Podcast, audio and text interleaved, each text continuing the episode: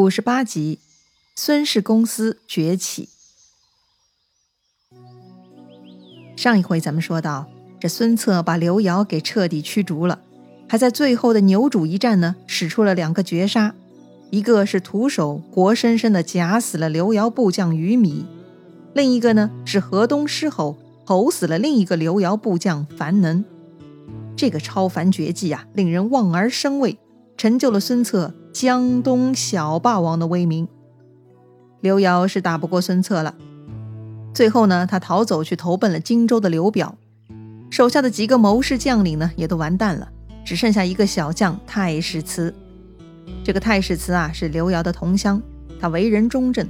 虽然刘瑶老板觉得他年轻不敢重用，但毕竟刘瑶对太史慈是没有恶意的，只是迂腐而已嘛。所以呢，太史慈虽然不高兴，但还是忠于刘瑶的。听说刘瑶打败了，这太史慈呢就在金县招募了两千多精壮农民，准备替刘瑶报仇。再说孙策哈，之前呢他跟太史慈单挑没有分出胜负，这一点呢让年轻气盛的孙策感到很不过瘾，他呢就对太史慈念念不忘。这会儿啊战局是越来越占上风了，基本呢是摆平了刘瑶，只剩下太史慈了。于是孙策就跟周瑜商量了。太史慈是个不错的人才，剿灭他有些可惜呀。最好能让他加入到我们这里来呀。听孙策这么说呢，周瑜就替孙策想办法了。想着这太史慈勇猛讲义气，劝降是不可能的了，要么就想办法活捉他，制服他，或许还有劝降的资本。那孙策觉得有道理哈。就跟周瑜呢一起商量了一个活捉太史慈的计策。这一天呢，孙策就派陈武去太史慈所在的金县城头放火。太史慈呢被迫带着人马冲出了东门，却遇到孙策的截杀。因为寡不敌众，太史慈呢也不恋战啊，直接带了残兵就突围逃跑了。这个太史慈跑啊跑，他一口气跑出了五十多里。此时已经是人困马乏了，突然他就听到旁边的芦苇丛中啊喊声大作。这个太史慈一惊啊，意识到此处有埋伏，赶紧催马准备快跑。可是这个时候啊，他的马突然撅起后蹄向上跃起，直接就把这个太史慈给甩了出去，摔了个大跟头。哇，什么情况啊？原来这太史慈的马被绊倒了，有人呢在路上设置了绊马索。这个太史慈是人仰马翻，还没来得及从地上爬起来，哈，就被一大帮子的人给围住了。这伙人呢，动作麻利，迅速就把太史慈绑了个结实。被捆成粽子的太史慈呢，是一头雾水。他被带到了孙策的大营。这个时候啊，孙策就过来了，他让手下全部散开，自己呢亲自过来帮太史慈松绑。此时太史慈的战袍都已经被扯烂了。所以呢，孙策还给他干净的新衣服给穿上。他对太史慈说：“呀，我知子义是真丈夫啊。刘瑶愚蠢，你大将之才不懂得好好用，才导致这一次的失败呀。”哎，怎么样啊？这个场景是不是很熟悉呀？之前曹操看上了许褚，也是想办法活捉，然后尊重善待人家，劝人家投降。这招啊是很灵验的。眼下呢？孙策还特地分析了刘瑶不懂得重用太史慈的问题，这恰恰是太史慈心中的刺，也同样是太史慈认为的刘瑶失败的原因。所以孙策这么说，就是说到了太史慈的心坎里呀。太史慈很感动，对面这个敌人反而更懂得欣赏自己。哎，不抵抗了，低头认输才是王道啊！好，孙策看太史慈投降了，那是非常高兴。拉着太史慈的手，笑着问他：“那次神庭之战，如果你抓到我了，你会对我怎样？”孙策呀，他就是想知道太史慈会不会跟自己一样英雄惜英雄。可是啊，这太史慈却回答说：“不好说。”对，这太史慈还真不会说话哈。眼下自己已经落入他人之手，马后炮说句好听的会死吗？还真的是很刚直哈。这个孙策呢倒是没生气，他反而呢更加欣赏太史慈了。他邀请太史慈啊进入自己的大帐，还设宴款待。这个处理方式呢，已经体现了孙策的领袖风度了。如果是袁术之辈，手下败将不懂得说好听的，那袁术是一定会发作的呀。啊，要说太史慈呢，还真的是挺有趣的啊。他发现自己这样，孙策也不生气，哎，他也开始欣赏孙策了，就主动呢替孙策筹谋了。他对孙策说呀：“刘军新败了，士卒离心。”我想去收拾残余部队，让他们全部过来效忠明公。不知明公能相信我吗？这里太史慈提到的刘军，指的就是刘繇了。确实，刘繇刚刚失败，他已经逃到荆州去了。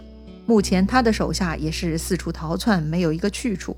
所以呢，太史慈呢确实有机会可以收拢这些人。孙策听了他的计划是很高兴，站起身来啊，就感谢太史慈。他说呀。这也是我孙策的愿望啊！今天跟你约定，明日日中望你归来。这太史慈就领命啊，他立刻出发，就去收拢刘繇的散落部队了。看到孙策就这样放走了太史慈，孙策手下的众将领呢，感觉这就是放虎归山了，真是白瞎了兄弟们这番操作了。费了这么大的劲儿把太史慈引出来活捉，主公居然就这么轻易放跑了他，也太不合适了吧！但孙策呢却很自信，他的领袖直觉告诉他，太史慈是讲信义的人，不会辜负自己的，一定会回来的。大家呢都暗自摇头，哎，这年轻的主公啊也太过自信了。大家呢都不相信太史慈会再回来的。一夜无话，第二天，这个孙策呢特地命手下在大营门口竖了一根竹竿。怎么，立木为信吗？哼，不是的啦。这个竹竿呢是另有妙用，用来计时的，算是一个简易的日晷。日晷是什么？啊，日晷呢是古代的一种计时工具，形状呢有点像一个大磨盘，上面呢就像我们平时用的那些钟表一样啊，有刻度的，也就是十二地支，从子丑寅卯到申酉戌亥。这日晷中间呢还竖着一根棒子，在晴天呢，太阳照射棒子就会出现影子。这个影子呢，就会指向表盘的刻度，有点像我们时钟的这个指针哈。这样呢，就能大概看出时间了。此时呢，孙策营门口的杆子呢，也是这个作用啊。通过影子的方向和长短来判断是否已经到了正午。因为啊，这个孙策跟太史慈有约定嘛，正午就是太史慈回归的时间。果然，太阳当空，那个竹竿的影子呢，也越来越短了。眼看着正午就要到了。此时呢，就听到马蹄和嘈杂人声啊！果然，太史慈带了一千多人到了。孙策很高兴，太史慈果然没给他丢脸呐。经过这一次，孙策的部下呢，都对孙策有了不一样的感觉，大家都叹服哈，这个孙策的识人之明。太史慈呢，也是好样的，没错，但关键是被孙策给看出来了。这样好的主公去哪里找啊？有多少像刘繇一样的领导埋没下属，又有多少像公孙策那样的领导放着赵云良将不会善用呢？英明的主公是可遇而不可求啊！经过这次的事件，大家更坚定了要跟着孙策干事业的决心啊！要说孙策这回的领导力演出实在是很精彩呀，流传后世。好了，事实证明孙策是个好领导。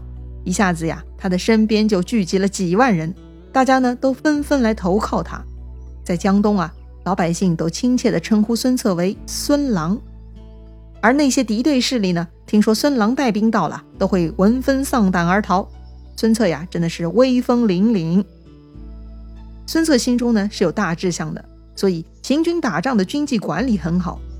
他不像李傕、郭汜那伙土匪啊，孙策是严禁手下掳掠。避免对老百姓的骚扰，所以呢，百姓们都十分爱戴孙策，都伸长脖子等着他的部队来解放自己。所以呢，孙策军队所到之处，百姓啊都会自动杀牛奉酒送给他们去犒劳军士。看到老百姓们如此友善，孙策也不会白吃白喝的啊，他还会赏赐金帛给那些百姓。那些拿到赏赐的老百姓呢，一个个欢天喜地的啊，孙策的美誉度是大大提升了。老百姓啊，就免费替他广为传播了。当时呢，还有一些流落在外的刘繇部下，愿意跟随孙策从军的呢，就收留；不愿意的呢，孙策也不勉强，还赏赐他们，让他们回去当农民。一时之间呢，这个孙策呀，就成了江东人民的红太阳了，温暖照耀了大家。这个孙策的势力呢，是越来越大了。孙策呢，就安排母亲和弟弟们全部回到曲阿，只是派二弟孙权和周泰一起守宣城。孙策自己呢，继续带兵去攻打吴郡。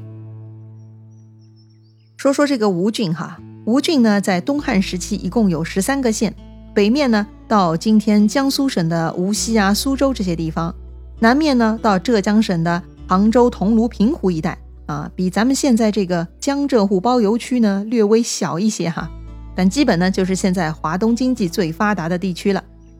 果然呢是个好地方，鱼米之乡，从来都很富庶。这个吴郡的治所呢在吴城，也就是今天苏州市姑苏城区了。这回啊，孙策要亲自去征服这个吴郡。那当时吴郡的老大呢，叫严白虎，啊，就是白色老虎那两个字啊。这个人呢，自称东吴德王。听说孙策带兵来抢自己的地盘，那他当然不干了。他就派自己的弟弟严舆，舆论的舆啊，跟孙策呢在姑苏城外的枫桥对战。当时那个严舆啊，是横刀立马守住枫桥。孙策呢，派韩当正面迎战。正当韩当跟这个严舆对打的时候呢。孙策另外派蒋钦、陈武带领的机动部队啊，就坐小船偷偷渡河杀过岸去了，一下子呢把严于他们杀了个莫名其妙，措手不及。是啊，一般战场都在平地上嘛，先锋对打的时候，两军都在后面观战，直到先锋分出胜负，再决定下一步的动作。这回在河边打，这个严于和韩当还没打完呢，谁想到居然还有人在下面坐着小船来偷袭的呢？